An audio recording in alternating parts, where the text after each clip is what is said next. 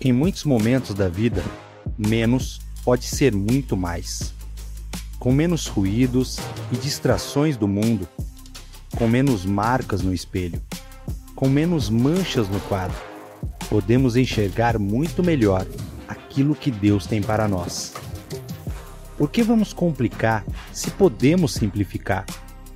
Nova série de mensagens Quando Menos é Mais. Durante três semanas, vamos reavaliar os nossos relacionamentos, nosso comportamento e a nossa espiritualidade. Vamos juntos, como Igreja Família, avaliar agora para ir mais longe depois.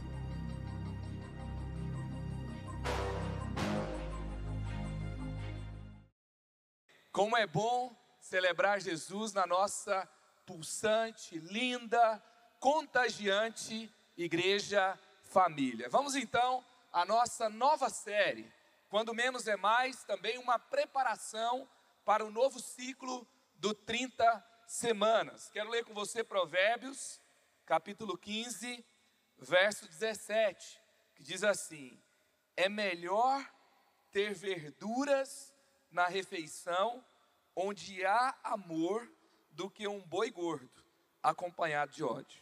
Gente, nem a picanha nem a picanha bate o brócolis se tiver ódio na mesa. Tá? É assim, se você é vegetariano, me perdoe, tá? Eu sou a favor do brócolis e da picanha, tá? Mas se você não tiver paz na mesa, se você não tiver perdão na mesa, sabe que o perdão simplifica, né? O perdão simplifica relacionamentos. Enquanto você está brigando para ter razão, você não tem paz. Quando você se coloca no lugar do outro, dá uma nova chance, aí você lembra que Jesus perdoou você, aí você perdoa, aí o ódio vai embora, aí assim, até o pãozinho seco na mesa com água tá bom. Porque o melhor é mais, é, é, é, o mais importante, na verdade, é como você está com as pessoas ao redor da mesa. Também, Eclesiastes 7, 8. O fim das coisas é melhor do que o seu início. E o paciente é melhor que o orgulhoso. Você ter paciência, você trabalhar pelo fim, é muito melhor do que você ir no ímpeto e ali guardando talvez uma reputação do momento e não pensar no todo. Isso também complica muito a nossa vida. Então, mais é bom, mas nem sempre. Tem muitas coisas boas na vida, mas nem tudo que é bom é bom para mim. Às vezes tem coisas boas que chegam na hora errada. Uma vez, assim, uma decisão que nós tivemos aqui numa das cidades. Eu liderei uma época as igrejas da cidade. Uma vez eu fui avaliar um local, porque uma das nossas igrejas estava crescendo. E apareceu um local que era a oportunidade, sabe? Era um local grande, um local muito bonito, e que estava muito barato, mas estava fora do que a gente poderia naquele momento. Mas assim, dá passo de fé a gente dá toda hora. Mas quando eu entrei naquele lugar, eu senti no meu coração: esse é o local bom, é o local certo na hora errada. E aí a gente voltou e decidiu dar outros passos. Aquela igreja continuou crescendo de forma saudável e depois foram para lugares maiores. E às vezes na nossa vida é assim. Porque tem gente que não pode ver a palavra promoção, entendeu? Não importa se precisa, não importa quantos tem em casa, tá de promoção. Tá de promoção. Então assim, tem que comprar. Tava na Black Friday, né? e aí você acaba pegando mais uma coisa boa que não é o melhor para você naquele momento. Então, às vezes, por exemplo, precisamos ganhar menos dinheiro hoje para ter paz e saúde amanhã. Porque menos é mais no sentido desse conceito que a gente fala de minimalismo, é você proteger priorizar o que é essencial. Às vezes nós encontramos muitas coisas e agregamos muitas coisas que não vão ajudar, que não é realmente o melhor naquele momento. Eu não sei se você sabe, olha para você ver como o nosso mundo é complexo, né? De informação. É muito complexo. Eu, eu, eu escrevi o livro Creatives e tem um capítulo que eu falo de curadoria de conteúdo, que é você assim saber escolher melhor as informações nos dias de hoje. Para você ter uma ideia, no início de 2020, o número de bytes disponível no mundo virtual era 40 vezes maior do que o número de estrelas observáveis no nosso universo. O número de aplicativos baixados naquele ano, naquele começo de pandemia, no primeiro semestre apenas, apenas no primeiro semestre, 71 bilhões e meio de aplicativos baixados. Também, é, no ano anterior, 2019, 669, 695 mil horas de conteúdo foram assistidas no Netflix. E 100 milhões de fotos e vídeos também eram carregados durante o dia no Instagram. E você vai vendo assim, ó, a, a rede social tinha 300 milhões de novos usuários a cada ano, é 550 a cada minuto. Então nós temos um mundo que nos chama o tempo todo. Isso, um, um pesquisador de Harvard vai chegar e vai dizer o seguinte: isso gerou uma crise de ansiedade muito comum na nova geração, que é conhecido como FOMO, é, Fear of Missing Out, medo de ficar de fora, medo de perder algo. Se você ficou desesperado para postar algo enquanto você estava no trânsito, você tem o sintoma da FOMO. Se você está no lugar e está desesperado para estar em dois outros lugares ao mesmo tempo, você da mesma forma sofre dessa crise de ansiedade, porque antes tinha tanta coisa que acontecia que você nem sabia. Hoje você sabe de tudo o tempo todo. Então, assim, nós vivemos no mundo com muito, com over, com tudo é abundante, tudo é bastante, sem uma organização sem categorização ali clara do que você sabe que é melhor. Às vezes é cheio de informações falsas misturadas com informações verdadeiras. E aí você fica no meio, perdido, e você não consegue tomar as melhores decisões. Então, seja na alimentação, nos relacionamentos, na sua carreira e na sua vida, na sua família, a forma que você lida com a informação nos nossos dias de hoje, você vai ter que tomar decisões para ser feliz. E o conselho de Provérbios é especial demais, que você deve preferir aquilo que é mais importante e seguir para as melhores decisões na sua vida. Então, você já ouviu aquela expressão? Se podemos simplificar, por que a gente complica? Se podemos simplificar, por que complicamos? Então, essa série é uma série para reavaliar a nossa vida. AG 1,7: E assim diz o Senhor dos Exércitos: Vejam aonde os seus caminhos te levaram. Deus envia o profeta Ageu a Israel para falar assim: para tudo, vocês estão fazendo um monte de coisa, mas qual é o resultado da sua vida? Naquele tempo, Israel passava por uma crise sem precedentes, e então às vezes a gente tem que parar. Se você está numa crise, se você passou por uma crise recentemente, se você está no meio de uma enrascada na sua vida, você tem que parar e falar assim: o que, que me trouxe para esse lugar? E o que eu posso mudar para que eu viva melhor daqui para frente? Para que eu tenha lugares melhores, escolhas melhores. É, esse foi o alerta do profeta Ageu. E nessas três semanas nós vamos reavaliar relacionamentos, comportamento e espiritualidade, já nos preparando para um tempo de vivermos o ciclo do 30 semanas. Talvez você nunca conseguiu fazer. E um dos sinais que 2023 vai ser o melhor ano da sua vida é que esse ano você vai fazer o 30 semanas. Você vai para lá, você vai, sabe, priorizar. Por quê, gente? Saúde emocional é importante. Saúde espiritual é importante. Eu queria que você assistisse esse vídeo, ficou belíssimo, de um testemunho, o impacto do 30 semanas na vida de uma família da igreja. O impacto desse reavaliar da vida, não negando problemas, não negando dores, mas conduzindo o coração, conduzindo a vida, a família para as melhores escolhas no meio de grandes problemas que possamos enfrentar. Então, assista esse vídeo e logo em seguida nós vamos aqui para a mensagem de hoje: reavaliar relacionamentos.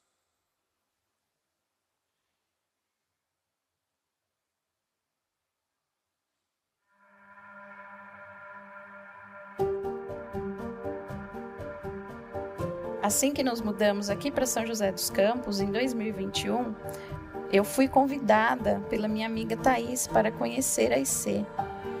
Nós ficamos encantados com a atmosfera e logo nos tornamos membros aqui da igreja. Vivemos o nosso ano aqui de 2022 dentro da igreja, inclusive com o nosso pequeno João, que participava do Ignição Plus e das tardes refrigério. Foi o melhor ano da vida dele e, consequentemente, das nossas também. E o ano todo nós servimos ao Senhor.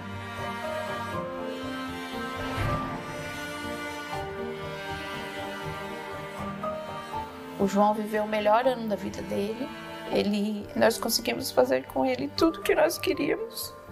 Levamos ele no cinema, levamos ele em parques. Ele foi para a escola e foi no ano que nós conhecemos o 30 Semanas, que também foi um divisor. Nós três fizemos o 30 Semanas, foi um ano espetacular. Aprendi que eu sou uma filha amada de Deus, vencendo nas áreas da orfandade, da rejeição, codependência e lutos e perdas. Em 2016, Deus usou a minha filha que começou a pedir um irmãozinho. E eu já ia completar 40 anos. Ficamos bem preocupados. Nem imaginávamos o que Deus estava preparando para nós. Engravidamos no segundo mês de tentativa. E no meio da gestação, nós descobrimos que o nosso filho era portador de uma síndrome rara, a síndrome de Patal, que é uma síndrome incompatível com a vida. Isso era o que todos os médicos diziam. Ficamos sem chão e fomos instruídos a retirar o bebê imediatamente, pois já ia completar 24 semanas de gestação. Mas o Espírito Santo me tocou e me disse: Quem dá a vida e quem tira a vida? E naquele momento a paz me preencheu e respondi: É Deus. Meu esposo aceitou a Jesus nesse tempo. Eu também decidi me entregar totalmente e nós colocamos a vida do nosso bebê nas mãos do Senhor.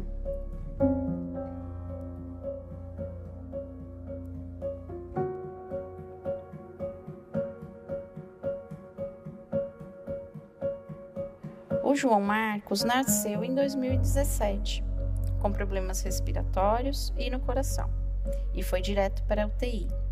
Ficou internado até os três meses de vida.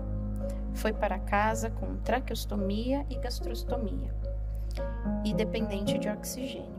Montamos uma estrutura enorme para recebê-lo em casa. Era praticamente uma UTI em casa. E nesse momento aprendemos a viver um dia de cada vez. Foram muitas internações, vitórias diárias estímulos, terapias, fazíamos tudo que estava ao nosso alcance. E em meio a tudo isso, meu casamento foi restaurado e estávamos mais unidos do que nunca, pois Deus estava agindo em nossas vidas através do meu filho.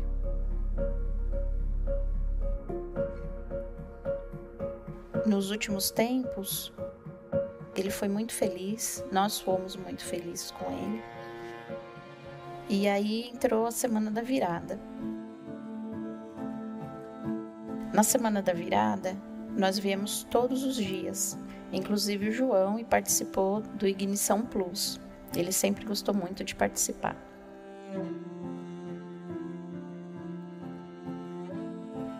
E nessa semana da virada, Deus tocou muito ao meu coração. O Espírito Santo falou muito comigo. E eu recebi uma palavra que foi consagração. E eu fiquei com essa palavra no meu coração. E no último dia da semana da virada, foi o dia que o João internou. A internação dele foi do dia 17 de dezembro até o dia 4 de janeiro, que foi quando Deus o recolheu.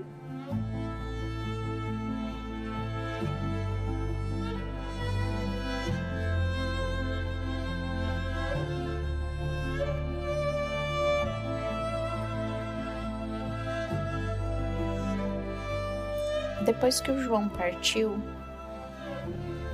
nós sentimos uma paz muito grande.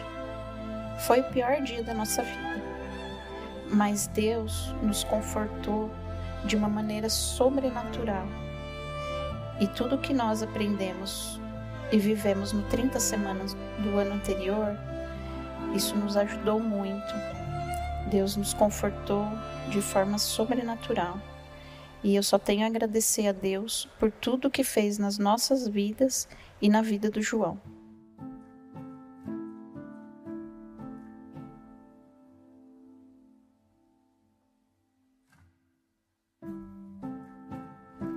Levanto os meus olhos para os montes e pergunto: de onde vem o meu socorro? O meu socorro vem do Senhor, que fez os céus e a terra. Salmos 121.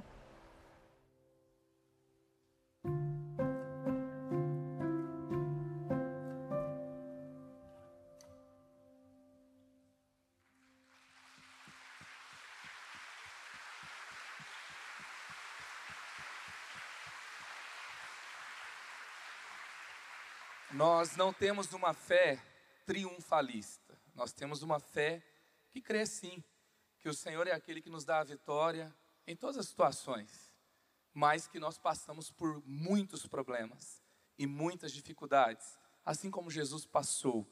Mas ele disse: tenham bom ânimo. Nós vemos sim, sabe, o poder de Deus quando o milagre acontece. E nós vemos o poder de Deus no milagre de um pai que toma uma decisão por Jesus, de uma família que se fortalece em um momento de muita dor, em uma família que não é abalada porque os fundamentos estão sólidos num dos momentos tão difíceis. E quando nós passamos por dores e problemas, sabe o que, que acontece? Nós revelamos o que está dentro de nós, nós mostramos o que é mais importante, e às vezes até deixamos muitas coisas para proteger o que é mais importante. E isso nos conduz às melhores decisões, à perspectiva de como Deus está agindo e a caminhar com fé e com fidelidade e com é, esperança em Deus. Então hoje nós vamos aqui caminhar na primeira mensagem, que é reavalie os seus relacionamentos. Reavalie como estão os relacionamentos da sua vida. Romanos 12, 10. Dediquem-se uns aos outros com amor fraternal. Mateus 24, 4. Jesus respondeu: Cuidado, que ninguém os engane. Então aqui nós temos duas, dois alertas, na verdade, sobre os relacionamentos, que nós temos que nos dedicar às pessoas e não a coisas. Dediquem uns aos outros. Temos que caminhar e valorizar os relacionamentos, caminhar com as pessoas mais importantes da nossa vida e valorizá-las, ouvi-las, somar esforços. Ao mesmo tempo, Jesus fala: cuide que ninguém os engane. Ou seja, você vai lidar com más intenções, problemas também dentro de relacionamentos. E você tem que ser o que? Sábio, tem que ter discernimento. E então, zelar por esses relacionamentos vai envolver você ser muito sábio e caminhar realmente ouvindo a voz de Deus. Então, muita gente tem entrado em tantos problemas na vida, sabe como? Tentando mudar o outro. O marido quer mudar a mulher, a mulher quer mudar o marido. Nós muitas vezes não queremos desenvolver os nossos filhos, nós queremos controlar os nossos filhos. E aí, onde nós é, encontramos e arrumamos muito problema, sabe?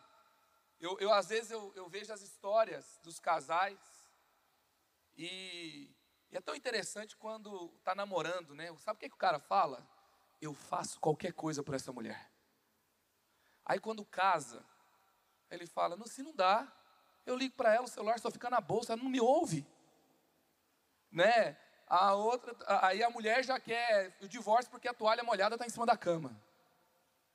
Não é verdade? E aí então, vamos resolver isso como? Mudando o outro. Deixa eu te falar uma coisa. Se você quer ter bons relacionamentos, pare de tentar mudar as pessoas. Mude sua vida para conviver bem com as pessoas da sua vida. Esse é o caminho.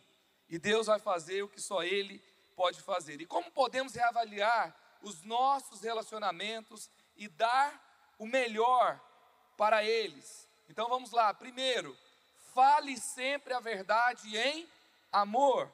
Efésios 4, 15 e também o verso 25. Seguindo a verdade em amor, portanto, cada um de vocês deve abandonar a mentira e falar a verdade ao seu próximo, pois todos somos membros de um mesmo corpo. Então, a verdade em amor, gente, sempre será sinal de maturidade. Aquela família que estava passando pelo diagnóstico, pela tomando decisões difíceis, essa família que nos abençoou tanto essa manhã com esse testemunho. Imagina se eles entrassem num caminho de negar a verdade. Porque tem pessoas que estão passando por um problema que negam, sabe? Esses dias eu mandei uma mensagem para uma pessoa muito querida, que estava passando por um problema muito difícil, e eu falei: Oi, como vai? Tem alguma coisa que eu possa orar por você? Nós cremos que Deus está agindo e tal, qualquer coisa conta comigo. Ela me respondeu assim: Está tudo bem, não preciso de nada, só agradeça a Deus. E ao mesmo tempo que isso pode ser uma coisa de fé pode ser uma negação de uma verdade. Eu tenho um problema, eu preciso de ajuda, eu preciso tratar, eu preciso conversar, eu preciso resolver. Eu não posso resolver um problema que eu não acredito que existe. Eu não posso resolver um problema que eu não reconheço que está lá, que é meu problema. Então, vai fazer muito bem para qualquer relacionamento que você tenha, ter ali clareza sobre verdade. Desistir de mudar o outro não é você negar uma verdade. Tem um vício ali, isso vai ter um problema. Tem uma compulsão, tem um problema com ira, tem um problema com é, sexualidade, tem um problema de orgulho não é porque você sabe que você vai mudar isso, você não tem poder para mudar isso. É Deus que muda, é Deus que faz a seu tempo. E negar essa verdade também não vai ajudar. Então o que, que eu preciso fazer? Eu preciso ter consciência da verdade e aumentar o meu nível de amor. Fale a verdade em amor.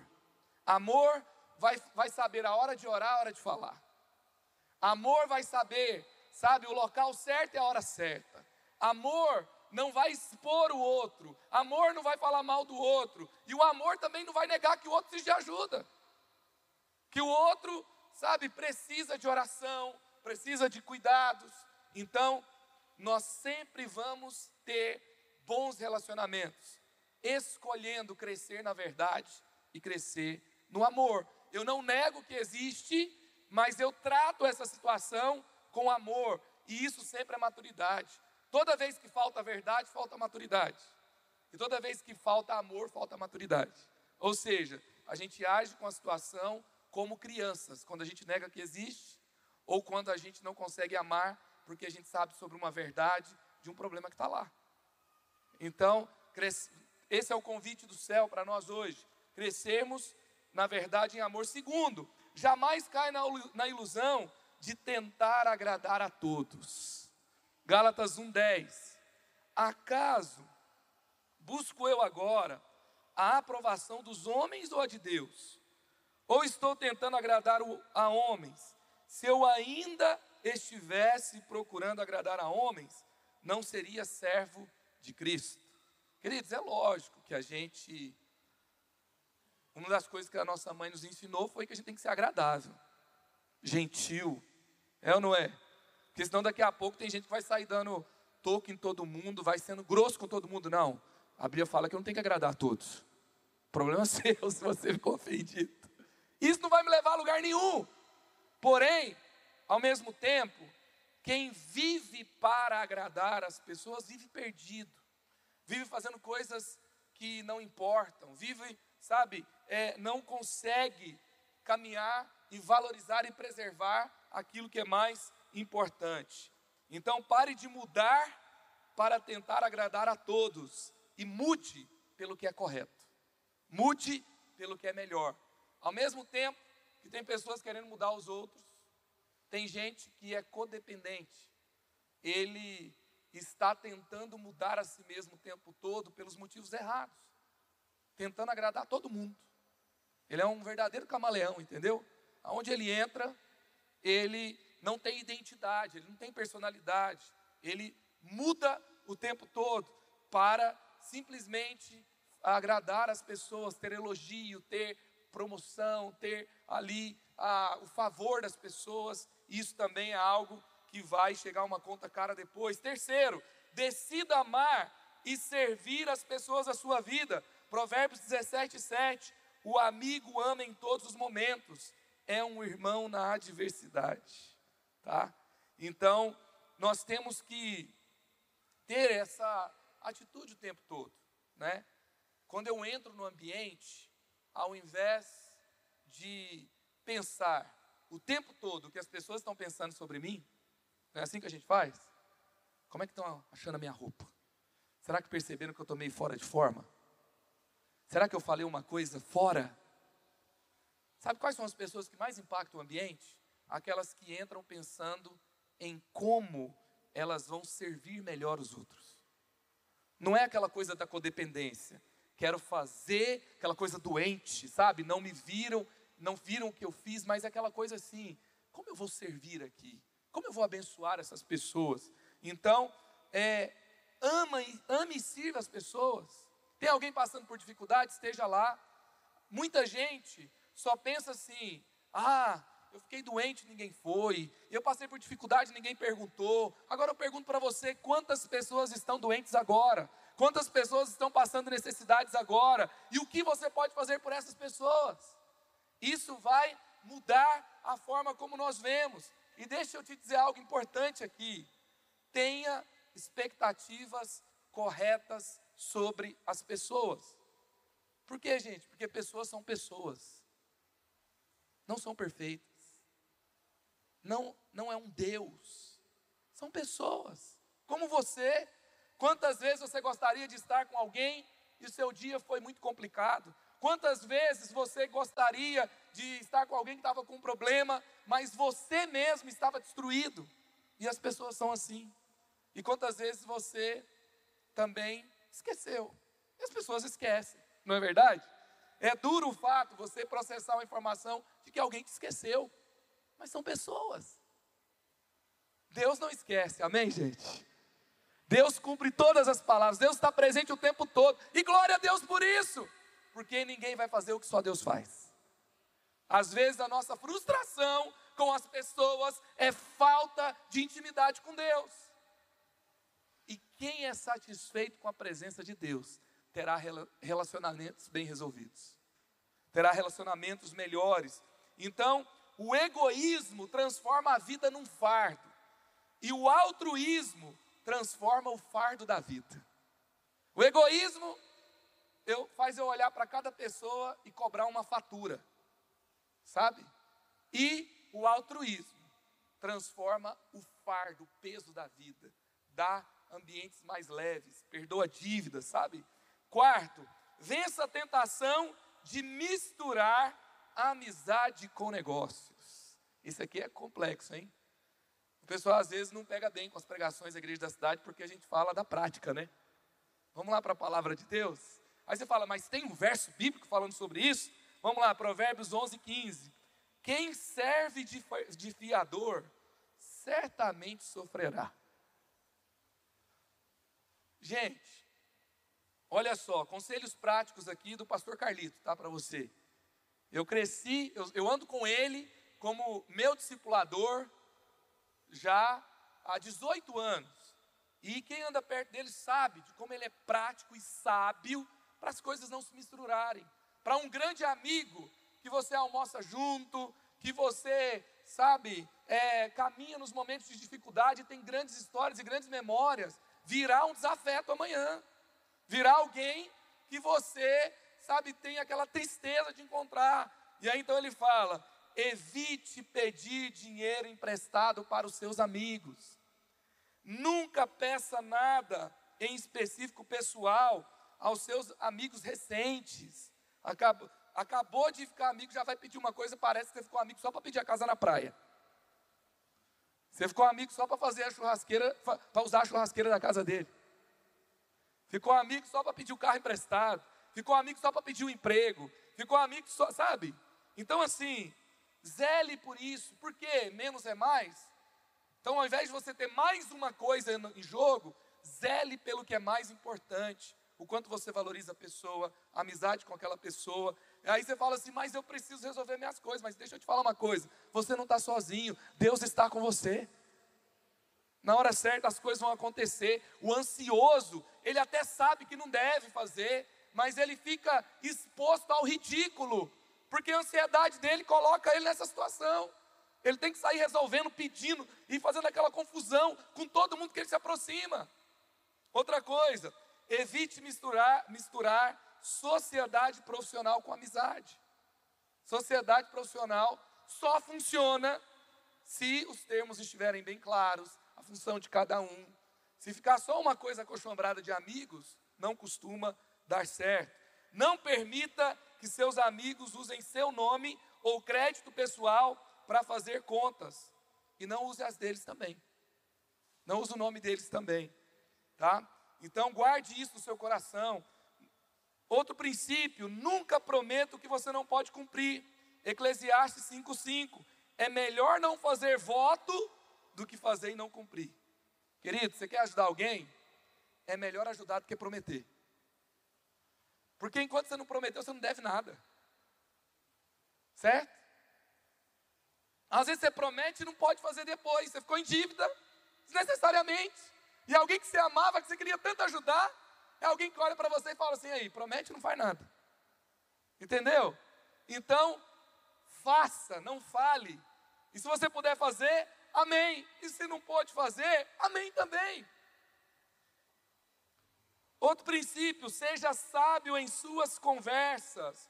Dar resposta apropriada é motivo de alegria. É como dar um bom conselho na hora certa. Como é bom quem fala na hora certa, né? Tem gente que você teve um infarto, né? Em nome de Jesus, ninguém vai ter um infarto. Aí a pessoa vai te visitar. É também comendo hambúrguer, batata frita do jeito que você está comendo? Gente, essa é a hora. Ora o irmão pelo menos viver, entendeu? Se recuperar. Se, se alguém tiver um problema de saúde, você quiser visitar para dar um toco, porque ele fez a inscrição na academia de seis meses e foi só uma vez, sabe? Que ele só come porcaria, calma. Então, assim, é o conselho, olha a palavra de Deus, o conselho certo, sabe? Na hora certa. Na verdade, é um bom conselho na hora certa. Tem conselho que é bom, mas na hora errada. Entendeu? E tem conselho que é ruim mesmo. Então, assim, aprenda a dar bons conselhos e na hora certa. Colossenses 4,6: O seu falar seja sempre agradável, temperado com sal, para que possam, para que saibam como responder a cada um, tá? Seu conselho tem que ser como aquele sal de parrilha que vem por cima da carne recém-assada, sabe? Agradável, temperado com sal, aquele toque final que a pessoa fala assim: hum, obrigado. Essa palavra faz todo sentido. Tem gente que falou assim: ô oh, pastor, hoje vou ter que comer churrasco, não tem como, né? Mas, sabe, gente, tem gente que fala o tempo todo, Então as pérolas que ela pode entregar estão perdidas numa bagunça de falas. Então, elas não são absorvidas. Aí você fala, mas eu falo. Ninguém ouve. Aí vem uma pessoa que não fala quase nada e fala. A mesma coisa que você fala e pior. Mas só que ela fala pouco, fala na hora certa, dá um conselho sábio, sabe? Aí a pessoa ouve e fala: Nossa, eu vivei falando, nunca mudou. Talvez é a quantidade, sabe? Então escolha melhor, seja sábio nas suas conversas. Pastor Carlito fala: se você não cuidar do que fala, isso pode comprometer o que você crê. Cuidado você não ser uma pessoa que fala demais, que discute demais na internet, que quer dar lição de moral em todo mundo, sabe? Que o tempo todo quer ensinar todo mundo, quer ensinar tudo. O jeito que dirige, o jeito que veste a roupa, o jeito que corre para ter, ter, saúde, o jeito que, sabe, qual é o melhor jeito de fazer academia. Você quer o tempo todo, porque hoje em dia, né, o Google forma especialistas em todas as áreas. Hoje em dia, coitados dos médicos, né, doutora Milena? Meu Deus do céu. Doutora, mas o Google disse, né? Como é que eu vou fazer? Gente, a gente quer falar o tempo todo, ensinar os especialistas, porque eu fiz um curso na Hotmart, agora eu sou especialista. Vou discutir teologia com o pastor Fabiano no Twitter. Não, com o pastor Fabiano ninguém discute, não, o pessoal respeita. Mas tem uns por aí, vou te falar, viu? Meu Deus, menino é adolescente, quer ensinar todo mundo, então, cuidado. Cuidado com falar demais. Também coloque sua fé e valores acima dos seus sentimentos. 1 Pedro 3,15: Estejam sempre preparados para responder a qualquer que lhes pedir a razão da esperança que há em vocês. Então esteja sempre preparado para responder sobre princípios, o princípio da sua esperança. Sabe por que, que tem muita gente complicada, se complicando na vida? Porque nós vivemos num mundo que verdades e princípios não são mais fundamentos. O fundamento se tornou o quê? Sentimentos. O que eu sinto define. O meu casamento é definido se eu estou feliz nele. Se eu não estou, eu tenho o direito de deixar. Porque ninguém é obrigado a ficar no casamento infeliz, então eu saio. Por quê? Porque eu fui definido por um Deus na minha vida que se chama sentimento e prazer. É o hedonismo. E aí eu firo as pessoas o tempo todo por causa do que eu sinto.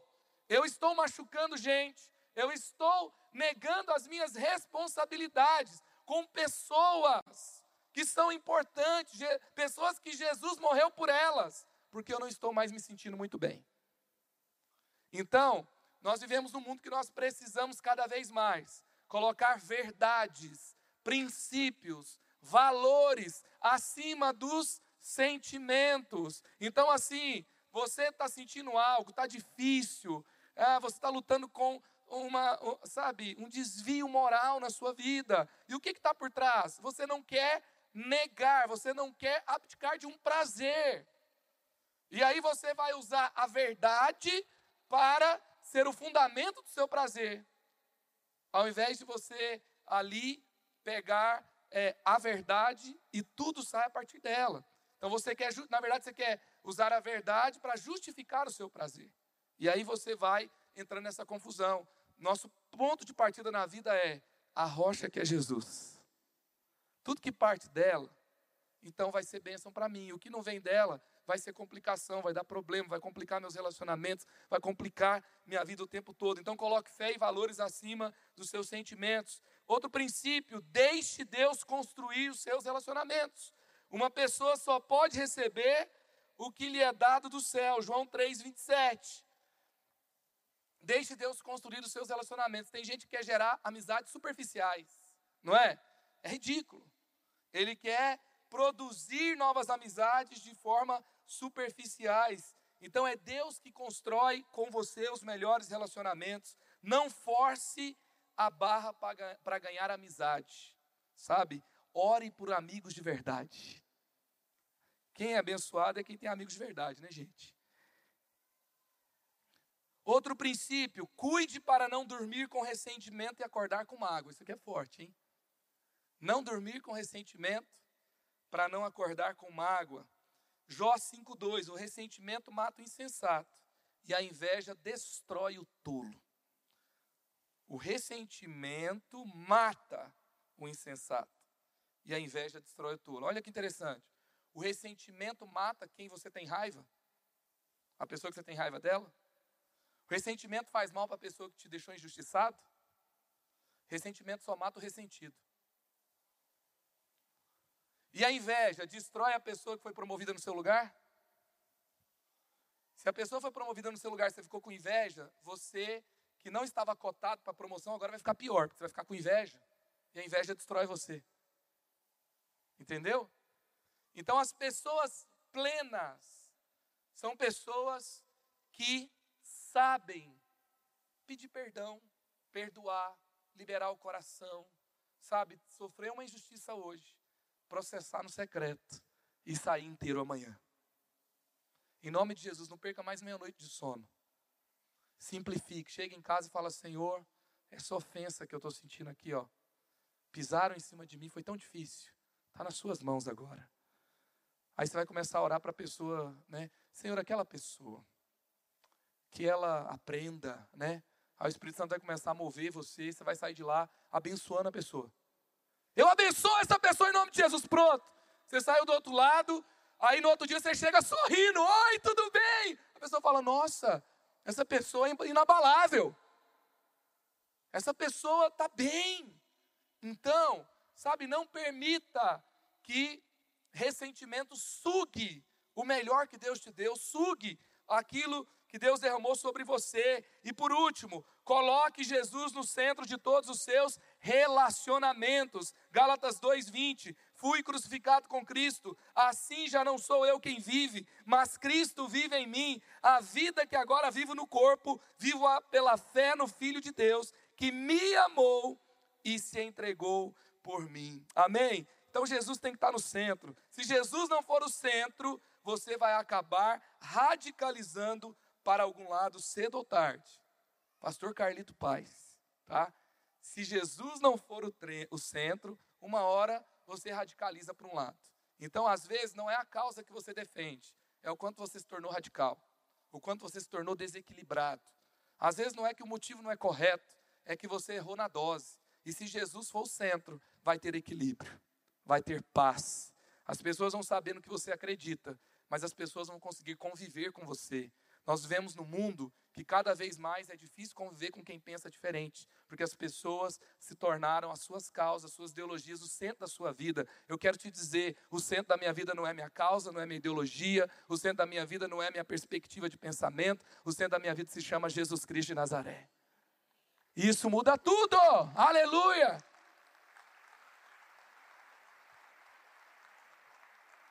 Isso simplifica relacionamentos e simplifica a vida. Amém? Então, Provérbios 4, 23, acima de tudo, guarde o seu coração, pois dele depende toda a sua vida. Então, eu queria que você fechasse seus olhos agora, e você que recebeu essa palavra, ore agora.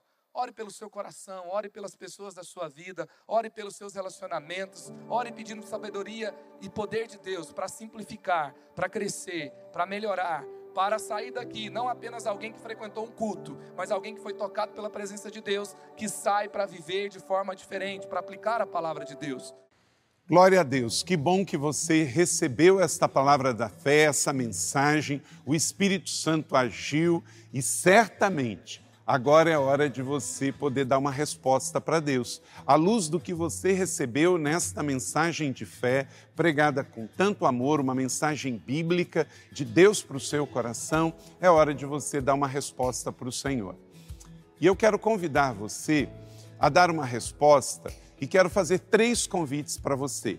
Aí na sua tela agora aparece um QR Code e um número de WhatsApp para que você que tomou uma decisão possa então entrar em contato conosco agora. O primeiro convite é se você ouviu esta mensagem e quer tomar uma decisão de arrependimento e de receber Jesus no seu coração como Salvador e Senhor da sua vida agora.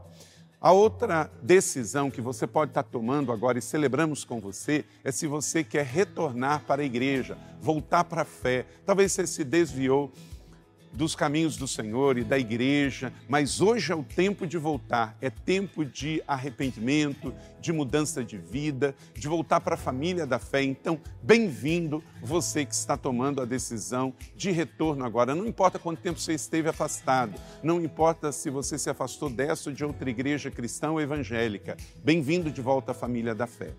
E o terceiro convite que eu quero fazer para você é se você quer ser batizado.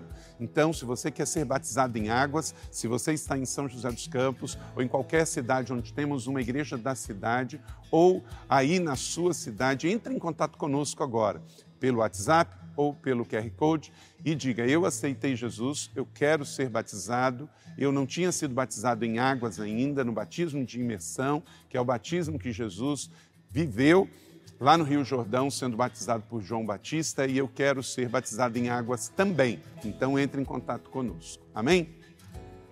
Então, bem-vindo à família da fé. Parabéns por tomar uma destas decisões hoje, após ouvir esta mensagem. E o nosso campus online aqui da Igreja da Cidade está aqui para servir onde você estiver. Deus seja louvado. Vamos orar juntos? Pai, eu quero te agradecer por cada um que recebeu agora a tua palavra e ela tocou no coração e eles estão dando uma resposta para o Senhor. Eu abençoo cada um dos que nos acompanharam agora nesta transmissão. Que o Senhor abençoe as suas vidas, os que tomaram a decisão de te aceitar, de voltar para a igreja ou se batizar, nós assim os recebemos e os abençoamos em nome de Jesus. Amém. Obrigado por estar conosco. Se você tem qualquer outra dúvida também, aí no chat ou nas nossas mídias sociais ou no WhatsApp, mande para nós e nós vamos entrar em contato com você. Somos a Igreja da Cidade, uma família para pertencer. E aqui no Campus Online, uma família para pertencer onde você estiver. E seja bem-vindo também às nossas celebrações presenciais. Você pode ver aí no vídeo também os horários e os dias que temos celebrações. Bem-vindo, Deus te abençoe e até a próxima.